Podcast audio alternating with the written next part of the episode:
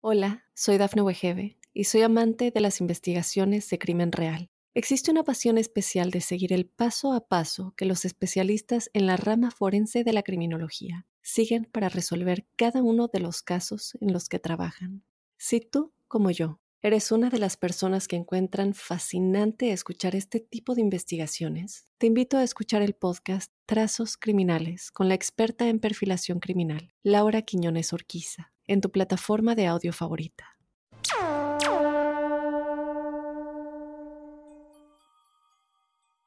Buenos días, buenas tardes, buenas noches, ya sea la hora que estén escuchando este podcast. Bienvenidos a la Huella OVNI en una edición más que ya perdí la cuenta, pero creo que vamos por la novena edición de esta segunda temporada.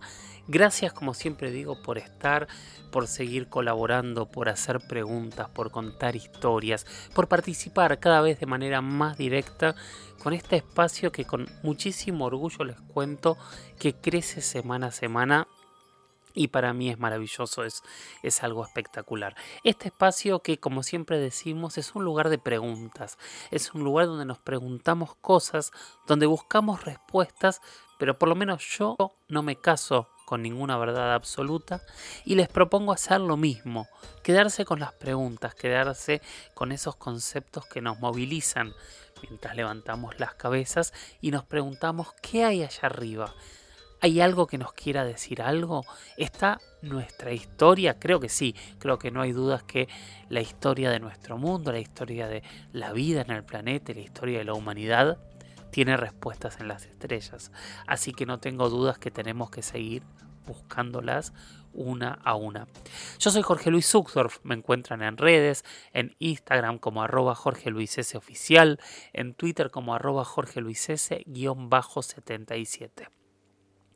Debo decir que tengo para el final de este episodio, igual que los últimos dos, comentarios en primera persona, historias que ustedes me han mandado vía audio, así que gracias y vamos a seguir poniéndolos porque para mí es un honor y un lujo poder escucharlos a ustedes, escuchar sus voces y que me cuenten sus experiencias o las experiencias de personas cercanas que les han contado.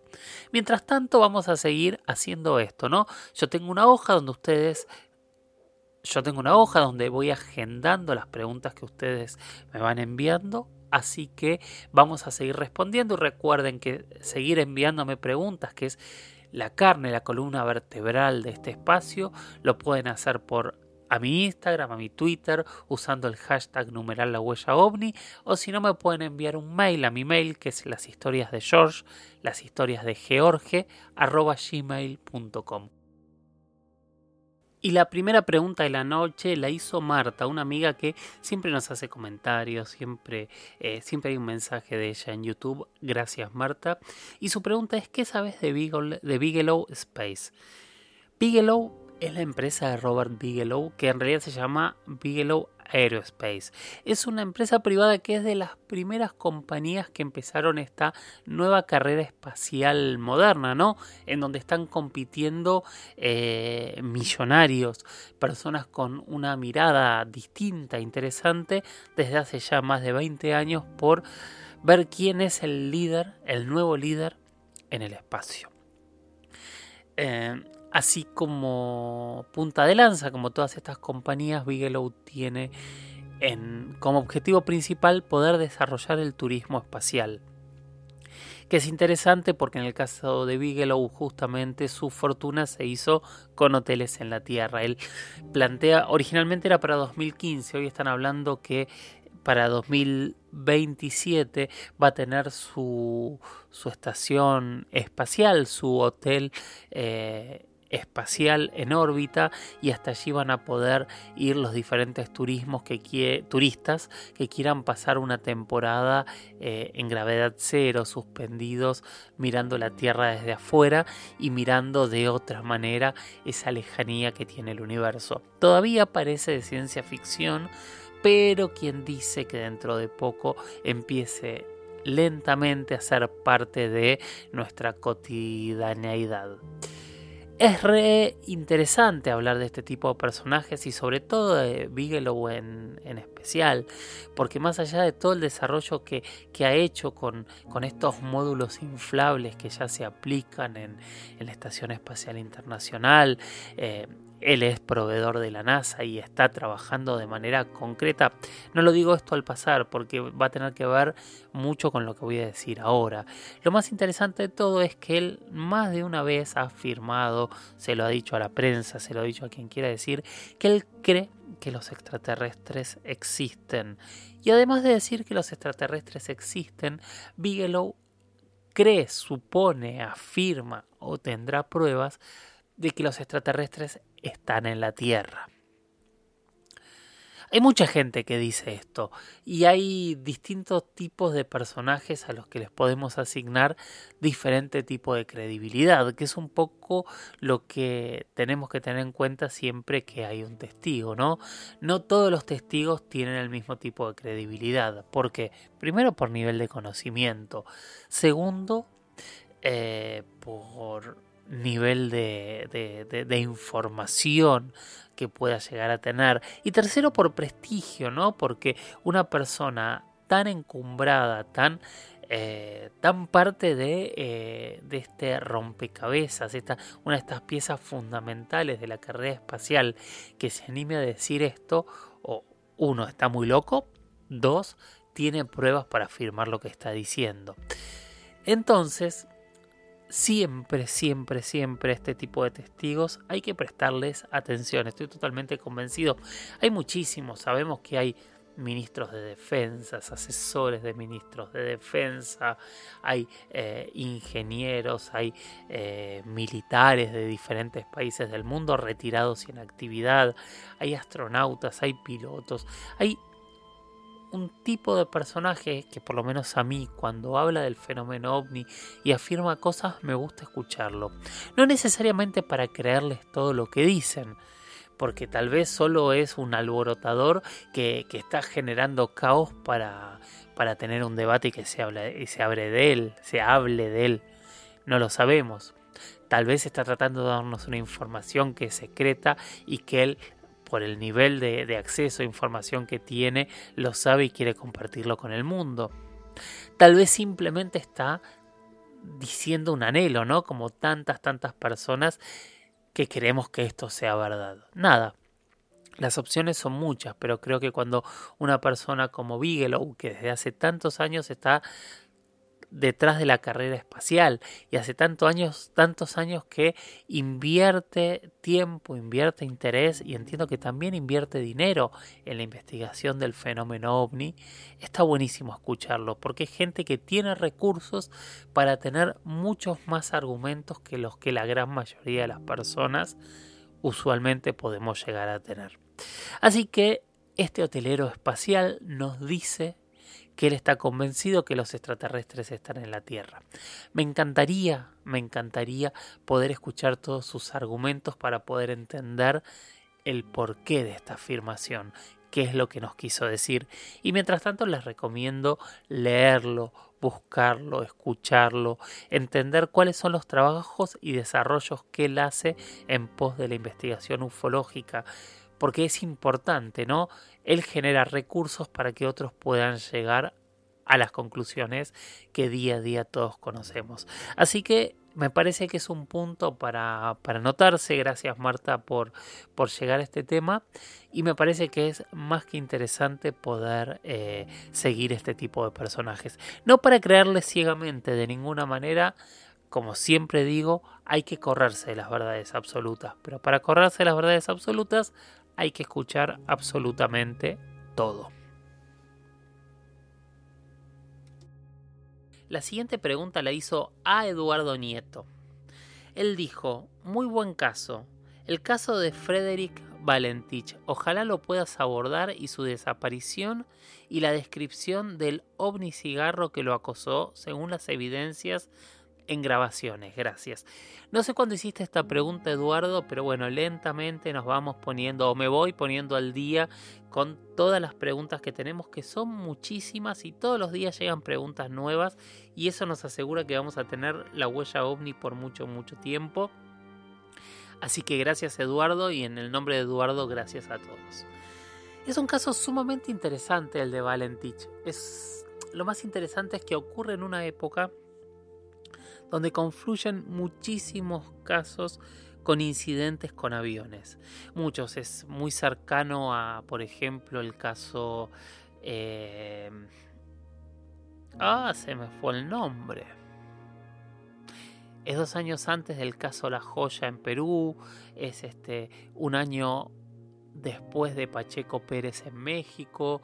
Eh, hay muchísimos, muchísimos casos en, en este momento de ovnis y aviones. ¿De cuándo estamos hablando? De 1978. Hola, soy Dafne Wegebe y soy amante de las investigaciones de crimen real. Existe una pasión especial de seguir el paso a paso que los especialistas en la rama forense de la criminología siguen para resolver cada uno de los casos en los que trabajan. Si tú, como yo, ¿Eres una de las personas que encuentran fascinante escuchar este tipo de investigaciones? Te invito a escuchar el podcast Trazos Criminales con la experta en perfilación criminal, Laura Quiñones Orquiza, en tu plataforma de audio favorita. El caso Valentich ocurrió el 21 de octubre de 1978 en Australia, exactamente en, en un estrecho eh, que es el estrecho de Bass, que une Australia con Tasmania. Este piloto, eh, con no demasiada experiencia, dicen que tendría unas 150 horas de vuelo, estaba pilotando un, avión ligero, un Cessna 182L, eh, un Cessna pequeño, y estaba realizando este viaje al atardecer, cuando desde el control aéreo de Melbourne escuchan un mensaje donde el piloto reporta que tiene eh, un vuelo, un tráfico, una aeronave sobre su cabeza, que estaba aproximadamente unos 4.500 pies de altura y que lo estaba persiguiendo. Los operadores de radar se sorprenden y le informan que en realidad debería estar equivocado porque no había ningún avión en esas coordenadas que le estaba dando. Entonces Valentich les insiste que él está viendo ese, ese, objeto, pero que en realidad él no dice que sea un avión, porque de hecho dice que es de metal. Eh, vamos a leer la, descripción para, para, ser más exactos. Dice que tenía cuatro luces que estaban todas eh, iluminadas, eh, que pasó en un momento a unos mil pies arriba de él a muchísima, muchísima velocidad y la, única descripción general que hace de su exterior dice que es brillante, metálico y que tiene una luz verde superior. Obviamente hay mucha, mucha sorpresa desde el, el, control y les dicen, bueno, pero ese avión no debería estar ahí. Y Valentich les responde, pero no es un avión. Cosa que a mí me llamó mucho la atención porque es... Eh, Todavía no puse la entrevista con, con Oscar Santamaría en el YouTube, que es el piloto de, que combatió contra, contra un ovni en la base de la joya de Perú en 1980, donde su última respuesta cuando le dijeron baje y, deje el globo ahí, él dice, pero no es un globo. Eh, eh, me dio mucha, me, parece muy coincidente esto y muy interesante cómo los pilotos eh, tienen el mismo tipo de respuesta. Bueno, aquí dicen que hay una especie de sonido después de que dice no es un avión y no se lo vuelve a escuchar. Esperan, intentan comunicarse con el Cessna, no vuelven a tener información, lo dan por perdido, salen aviones de rescate a buscarlo y no lo encuentran, no lo encontraron nunca más. De hecho, es interesante que los informes accidentológicos que se dan recién cuatro años después dicen que no se sabe cuál es la, la, razón de desaparición de la nave y del piloto y lo único que se sabe es esa última comunicación que tuvo por radio. Hasta el día de hoy se sigue investigando. Hay un informe oficial de 315 fojas con, con toda la búsqueda y todos los análisis que se hicieron sobre el avión de Valentich. Y al día de hoy se pregunta qué era este objeto, ¿no? Que sí, podría ser que tuviese forma de cigarro. Eh, fue interesante que esa conversación existiera, pero la verdad es que hasta el día de hoy no sabemos qué pasó.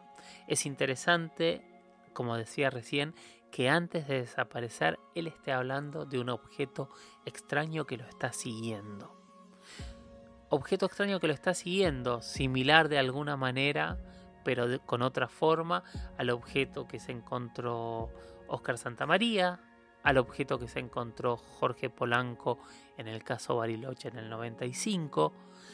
Seguramente también distinto, por ejemplo, estoy pensando en otros, en otros casos de, encuentros de, pilotos con aviones, seguramente distinto al objeto que chocó con aquel avión en México, tal vez diferente al objeto que se cruzó el piloto en el aeropuerto de, Pelotas en Brasil también. O sea, muy distinto a todos y sin embargo bastante similar a descripciones de objetos que se han hecho desde tierra. ¿Qué habrá pasado? ¿Por qué habrá sido esa desaparición? ¿Habrá sido un accidente? ¿O puede haber algo más detrás de todo esto? La siguiente pregunta la hace MS que dice un gran saludo desde Bogotá, Colombia. Jorge Luis, felicitaciones por los episodios. Los he escuchado todos. Excelentes. Muchísimas gracias. Quisiera que en un episodio se tratara de qué pasaría con las tres grandes religiones monoteístas el día que se confirmara la vida alienígena en nuestro sistema solar. Bueno, MS, así como figura tu nombre, eh, gracias por tus palabras y vamos a pensar un poco. Hay dos tópicos que vos tomás en, tu pregunta que yo los voy a ampliar un poco más. Hablas de las tres grandes religiones monoteístas y hablas de vida en el sistema solar. La primera pregunta que te haría es ¿por qué las tres grandes religiones monoteístas? En realidad el problema más grande que tenemos como humanidad y como humanidad lo tienen prácticamente todas nuestras religiones es que todos nos creemos dueños de la verdad. Entonces todas las religiones pugnan entre sí por decir que son las dueñas de la verdad. Justamente las tres grandes religiones monoteístas en realidad nacen de un mismo Dios y si bien se pelean eh, o discuten a posteriori de, cuál es la verdad sobre lo que ocurrió después, todo empieza en, en un mismo momento y en un mismo concepto, en un mismo Antiguo Testamento. Yo lo hablé con muchos religiosos a esto, ¿no? Y algunos me, cancelaban el tema como diciendo deja de hablar tonterías y otros nos poníamos a discutir, a pensar, incluso a filosofar.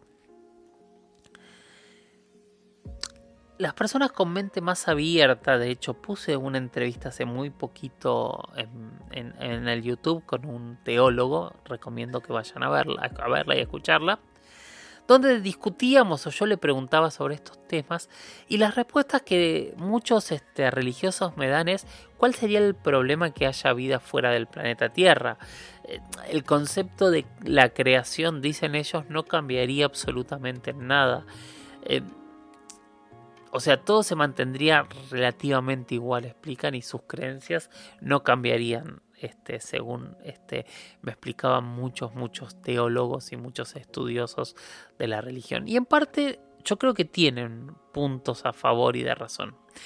Y esos puntos a favor y de razón se pueden ver sobre todo cuando, cuando aparece América en el concepto occidental de civilización.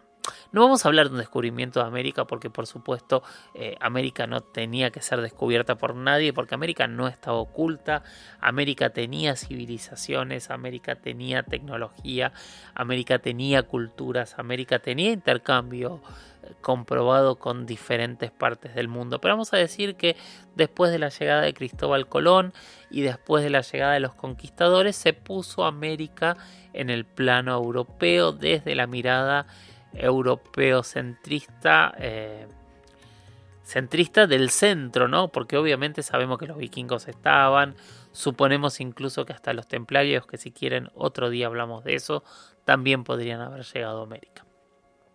Pero entonces, ¿por qué saco el tema de América? Y porque básicamente cuando aparece América, aparece también para los europeos un debate con un nuevo ser humano no todo era como ellos creían. Y con ese no todo era como ellos creían, cambió un poco la concepción del mundo.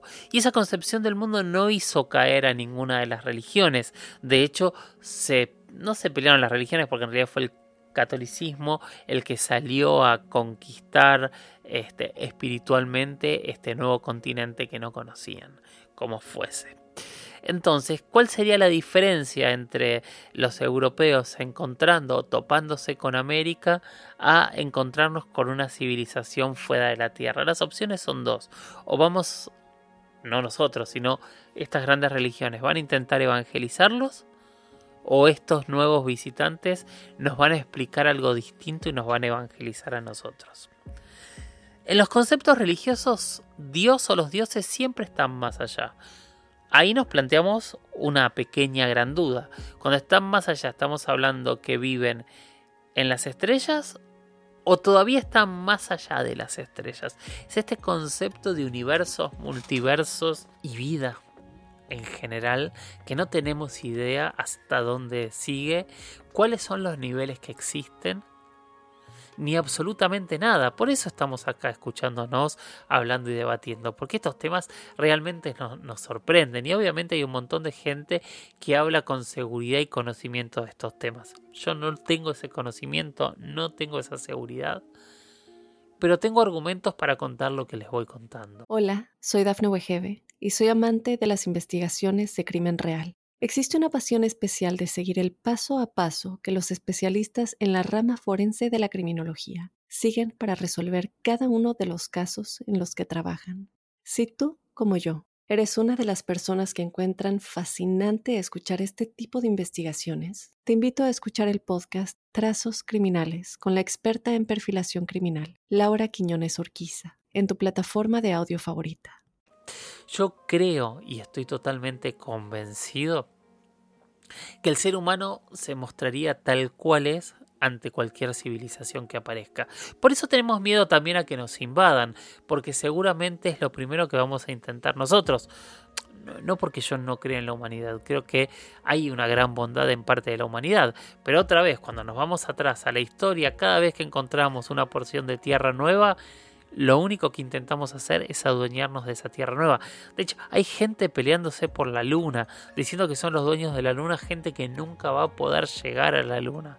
Esa gente que dice que, podrían ser dueños. Entonces, es muy del ser humano eh, tener la razón. Y si tenemos la razón y si tenemos la verdad, ¿cómo no vamos a convencer o intentar convencer o exigir convencer a alguien fuera de nuestro planeta que va a estar con una verdad seguramente distinta. Ojo, tal vez nos sorprendamos y vengan con la misma verdad, porque cuando vengan civilizaciones de afuera, tal vez empecemos a conocer verdades que hasta el día de hoy para nosotros permanecen vedadas o inexplicables. Un poco eso pasó cuando se encontraron estos dos nuevos mundos. Nos encontramos con nuevas religiones, pero al día de hoy, a la mirada de hoy y a, tanto horror que decían que eran adoradores del demonio, todos generaban el mismo concepto, todos rezaban mirando el cielo, todos esperaban que esos dioses regresasen a la tierra, todos le agradecían a un Dios que nos había dado todo, que nos había creado, que nos había dado las herramientas y que nos había pedido que seamos buenos.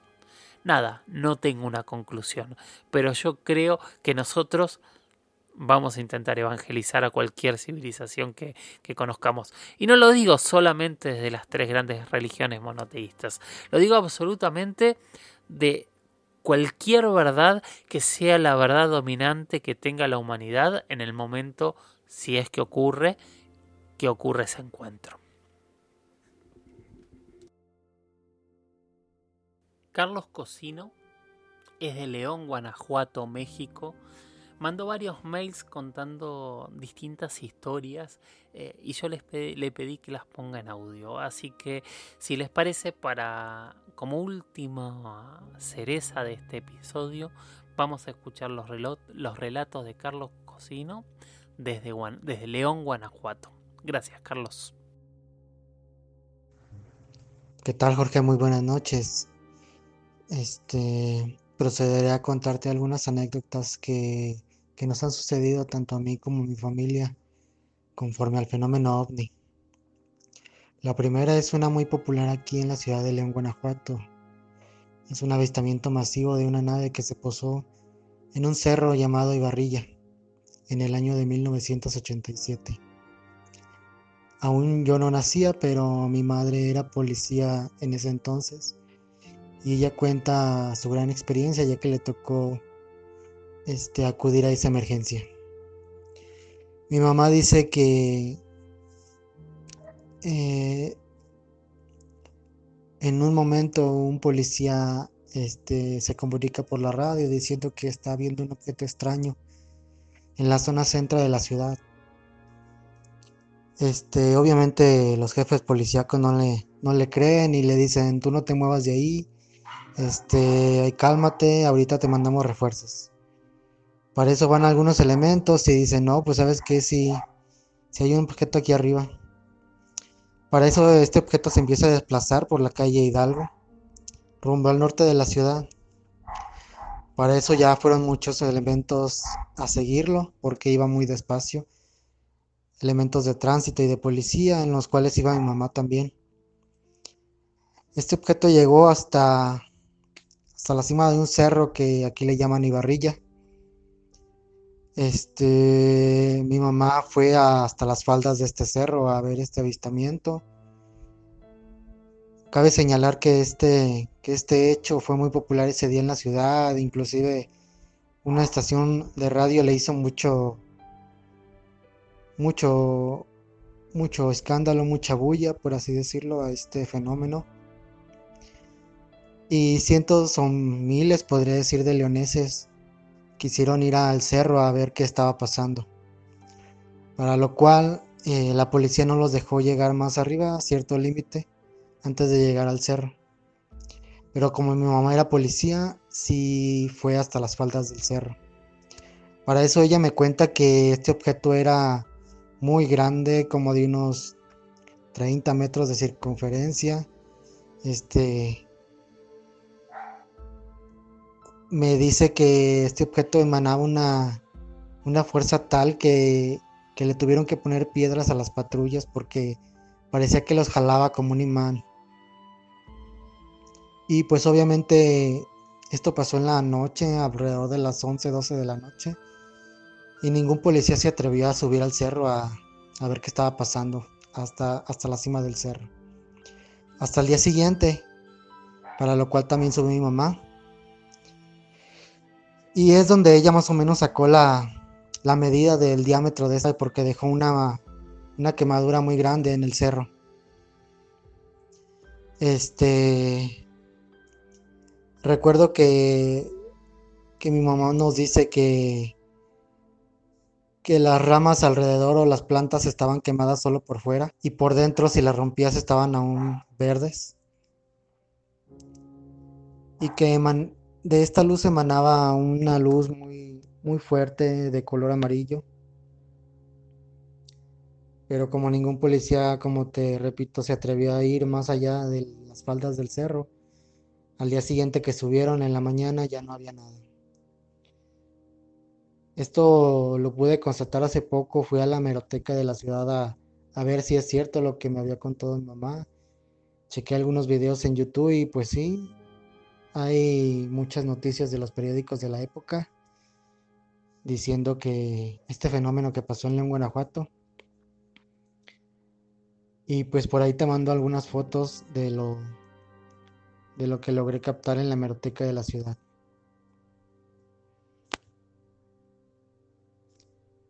Otro de los relatos más impresionantes que he vivido ahora sí personalmente, lo viví cuando tenía 7, 8 años, igual en compañía de mi mamá, de mi familia. De repente me dice mi mamá, ven hijo, vamos a la tienda. En cuanto llegamos a la puerta, en la casa de enfrente, sobre la casa de enfrente, había una nave, una clásica nave extraterrestre, este, forma discoidal, que giraba en su propio eje. Este, recuerdo que tenía muchos colores. Y de repente empezó a hacer movimientos como de péndulo y se fue a una gran velocidad. La verdad, estaba muy chico, tal vez recuerdo que me quedé sorprendido, sin reacción, no sé, en cuanto en cuanto pasó eso, simplemente volteé a ver a mi mamá y y no dijimos nada. Ese día cambió mi percepción de la vida, de de mi religión y de las cosas que pensaba, pues ese día decidí investigar qué es eso que yo vi ese día. Y hasta el momento no sé qué, qué es. Pero conforme fui investigando, encontré el fenómeno ovni tal vez una respuesta. En otra ocasión, esto fue muy claro, fue como a las 4 o 5 de la tarde, un domingo. Aquí en el centro de la ciudad de León, Guanajuato, veíamos también aquí. Y igual en compañía de, de mi familia, esta vez lo vimos todos. De repente mi abuela abre las ventanas y ve un objeto de color naranja que no tenía forma. Se le hace extraño, manda a llamar a todos y pues subimos al techo a ver mejor este fenómeno. En cuanto subimos, mi hermano, mi abuela, mi mamá y yo vimos un objeto de color naranja que no tenía forma. A cierta distancia de nosotros se detuvo y vimos claramente que empezaba a sacar bolitas metálicas. Sacaba tal vez una muy muy rápido, solo veíamos cómo salían, porque al momento de desplazarse por el cielo estas bolitas metálicas iban a tal velocidad que ver. Eh, mientras mientras estas bolitas salían del objeto se iba haciendo más pequeño hasta que pues desapareció. El tercer fenómeno más claro pasó hace cinco años. Llevaba a mi niña al kinder. Bueno, antes de esto me gustaría este, hacerles una mención. Este día que yo vi este último fenómeno, se realiza un festival del globo aquí en la ciudad de León, Guanajuato, muy bueno, con un globo aerostático. Llevaba, como les decía, llevaba niña al kinder y de repente vimos un objeto de forma rectangular con una cúpula por debajo y sale del lado transversal. Se movía lentamente, esta vez casi unos 30 metros de, de donde estábamos mi hija y yo. Este objeto no tenía publicidad, no tenía letras, no tenía ventanas, no tenía las canastas clásicas de los globos aerostáticos. Era un objeto tal vez de unos 10, 15 metros de largo, color metálico. Bueno, bueno, hasta aquí llegamos con el episodio número 9 de la segunda temporada de La Huella OVNI. Gracias por estar ahí. Propongo lo que propongo siempre al final de estos episodios. Sigamos capacitándonos, sigamos mirando al cielo, sigamos haciéndonos preguntas, haciéndonos las preguntas que nuestros ancestros se hicieron desde la primera vez que vieron las estrellas, que básicamente fue seguramente aquel primer día que por alguna razón que no entendemos, la razón nos cubrió. Gracias por estar ahí y nos seguimos escuchando en el próximo episodio de La Huella OVNI. Yo soy Jorge Luis Zuckdorf. Sigan enviándome preguntas para que este espacio sea cada día más y más grande. También recomiéndenlo. Cuantas más voces haya, cuantas más opiniones distintas tengamos, más nos vamos a enriquecer todos. Gracias y hasta la próxima. Chau chau.